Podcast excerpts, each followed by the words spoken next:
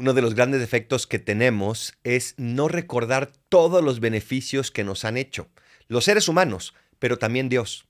En cambio, en la Biblia estamos viendo constantemente cómo los autores sagrados recuerdan esos beneficios de Dios.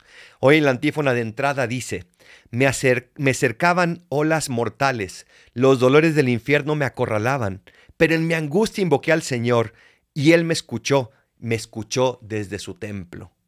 Recuerda hoy todo lo que ha hecho Dios por ti y agradecele. A veces nos quedamos nada más con los problemas que tenemos hoy, pero se nos olvida todos los beneficios que Dios nos regaló antes. Y si Él nos lo dio antes, si fue capaz de sacarnos de problemas tal vez más gruesos que los que estamos experimentando hoy, ¿por qué no va a seguir siendo capaz de hacerlo hoy?